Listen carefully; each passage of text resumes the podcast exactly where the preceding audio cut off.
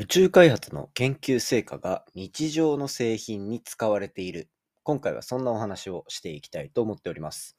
で、今日ですね、これいくつかあるんですけど、まあ今日は具体的に一つご紹介しようと思っているのが、アルミ缶、スチール缶の加工技術ですね。これダイヤカットと呼ばれるものなんですが、皆さんご存知でしょうか？大体身の回りだと、氷結の缶、お酒の氷結の缶ですね。だったり、あとはキリンのファイヤーっ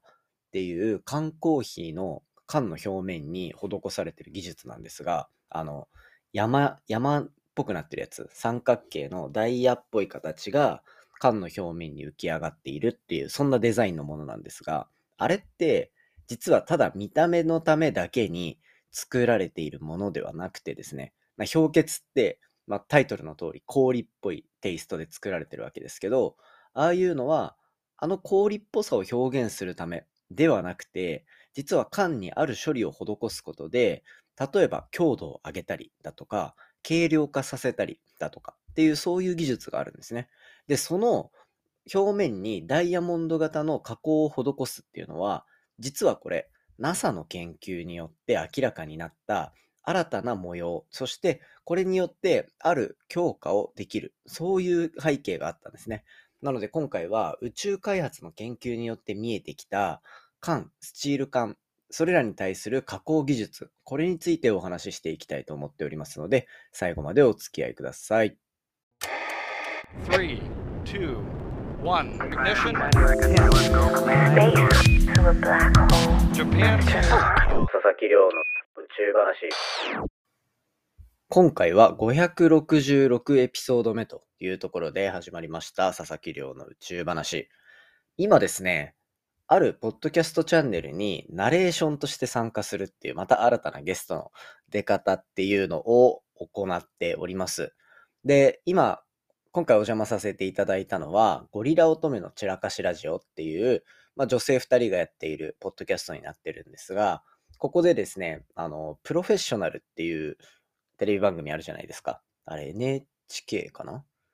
はい。で、あるんですけど、それを、まあ、ポッドキャストの中でオマージュして番組を作ろうみたいな、結構そういう面白い企画をやっていることが多いんですね。このゴリチラっていうゴリラ乙女の散らかしラジオっていう番組があるんですけど、そこに、あの、プロフェッショナルのナレーション側を担当するっていうような形でゲスト出演させていただいております。というか、うん、やっぱり本家の人のあの声ってすごいんだなっていうのを自分の声を入れた瞬間のなんか気持ち悪さみたいな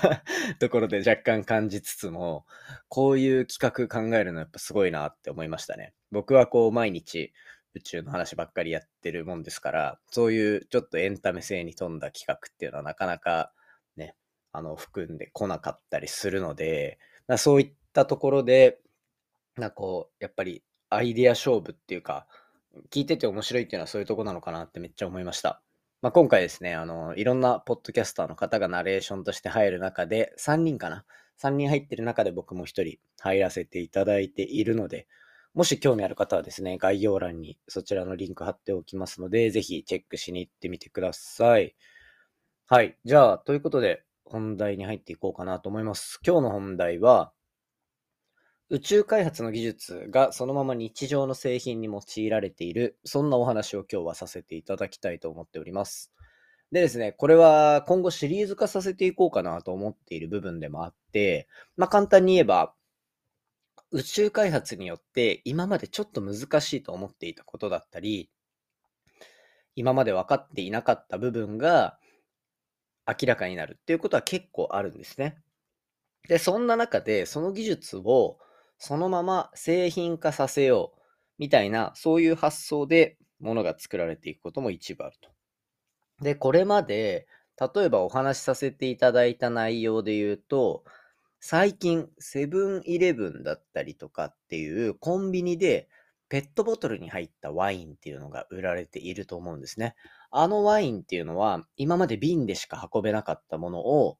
こう、ペットボトルの表面から入ってしまう酸素とかを防ぐ、ある技術を使うことによって、ペットボトルでの運搬を可能にさせた、なんていうところもあったりするんですよね。で、これって多分、ポッドキャストものすごい初期の方、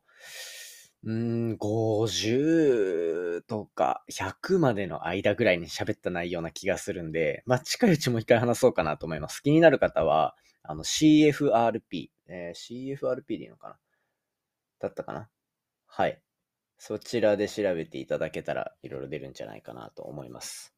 まあ、そんな、CFRP じゃないか。すいません。DLC だ。DLC って呼ばれる技術なんで、そちらについて、まあ、えっと、興味ある方はきみ調べてみたり、き調べてみたり、聞いてみたりしていただけたらと思います。でですね、今回は、と氷結、あの、お酒の氷結だったり、あとは、キリンの缶コーヒー、ファイヤーの缶の表面に施されたダイヤモンド型の模様ですね。あちらについてご紹介していきたいと思ってます。で、あれが、まあそもそも宇宙開発の中で生まれたものだというところがあるので、今回こちらを紹介しようと思ってる次第です。で、あれって、氷結っていう氷のテーマに合わせてとか、ファイヤーのちょっと燃えてるっぽさみたいなところを表現させようっていう単純な缶の模様なのではなくて、あれって実は NASA の研究所でできたある技術によって発想が転換されていってるってものなんですね。具体的に何なのかっていうと、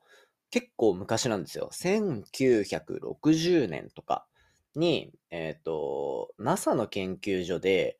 音速を超える機体の胴体の研究をしている方がいて、つまり音速を超える瞬間にこう衝撃波とかが出て、こう機体に対してものすごい圧というか、パワーがかかってしまうので、それに対してどういうふうにその力を逃がしていくか、それに耐えるような機体を作っていくのか、なんていう話の発想が出てきたときに、そもそもどうやってその胴体の部分が壊れてしまうのか、破壊の形っていうのをいろいろ見ていった結果ですね、なんとその、あるタイミングで、えっと、機体が破壊されるときに、そのダイヤモンド型、つまり、なんかその、ある模様ですね。ダイヤモンドっぽい模様で、その機体っていうのが破壊されているような、そんな傾向を見出すことに成功したらしいんですよ。で、これ、そこからの逆転の発想で、じゃあ、もともとそういう模様を胴体に入れてあげる。つまりダイヤモンド型の加工をしてあげたら、その破壊されている状態を最初から作ってしまえば、またそこから別の、こう、破壊模様が出てくるんじゃないか。っていうような発想から、こういったカダイヤモンドカット、ダイヤカット管って呼ばれるような、スチール管だったりアルミ管の表面にそういった模様を施すっていうところが発想として生まれてきたというような状況みたいなんですね。なので、強度を強めるっていう、ある種、こう、管にとって必要非常に重要な性質をサポートする、そんな技術にはなっていたりします。で、具体的にどれぐらいその技術がすごいのかっていうと、これ、えっ、と、このダイヤカット管っていうのを作られている、えっ、と、会社のホームページにいろいろなんかストーリーが書いてあって、例えば、スチール管に単純なまっすぐなスチール管とダイヤカットを施した、そのまあ、じゃあファイヤーの管だと思いましょう。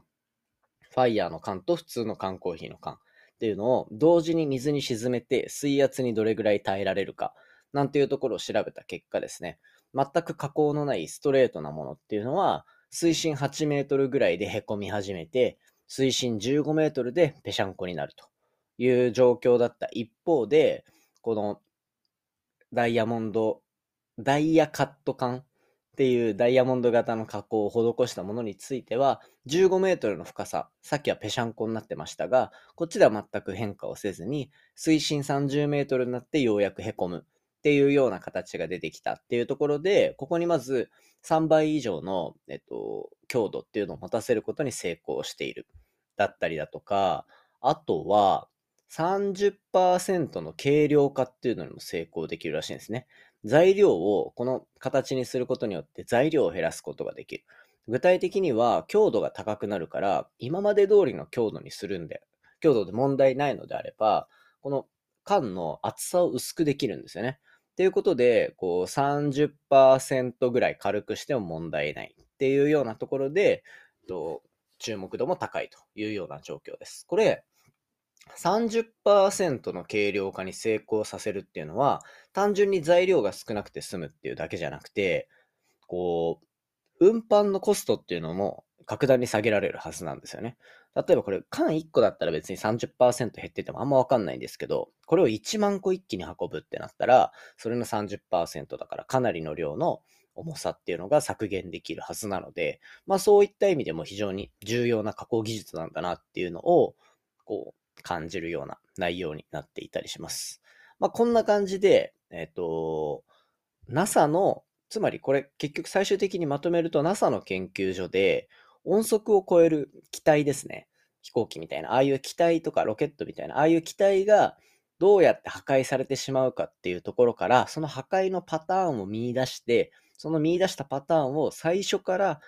こう、ものに付与してあげる。そうすると、もともと壊れてしまうような形状だったものが、その形では壊れにくくなって、また別の課題を見つけることができる。まあ、そんな途中で見つかった製品の情報なので、まあ、こういったところはですね、えっと、きっと身の回りにも宇宙の開発、研究の中から見えてきた部分っていうのはたくさんあるので、こういったところを今後はシリーズとしてご紹介できればなと思っております。ということで今回は、